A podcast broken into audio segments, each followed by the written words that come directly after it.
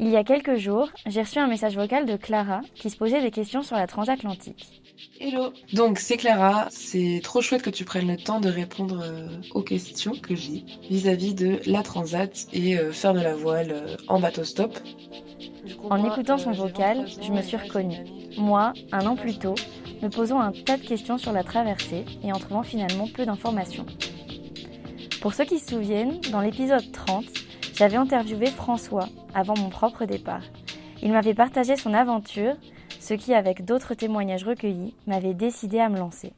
Je suis parti en octobre 2018, juste après mes études, le 10 octobre 2018 exactement. Et donc j'ai commencé donc euh, en partant de Douai, donc je suis parti en autostop euh, jusqu'au sud de l'Espagne, jusqu'à Gibraltar, pour traverser l'Atlantique. A un peu des saisons euh, pour passer. Enfin, j'avais lu ça sur internet et du coup, je voulais pas louper la saison et partir le plus vite possible en essayant de trouver un bateau pour traverser.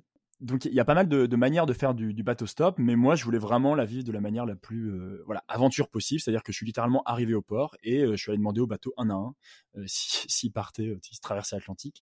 Du coup, j'ai pensé que mes réponses aux questions de Clara pourraient vous aiguiller, comme François l'a fait pour moi, si vous souhaitez vous aussi vous lancer dans l'aventure de la transatlantique.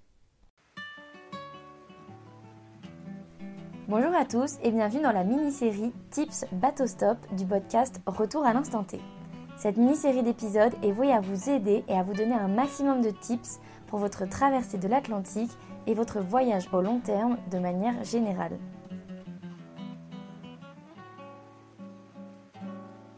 Et c'est déjà dispo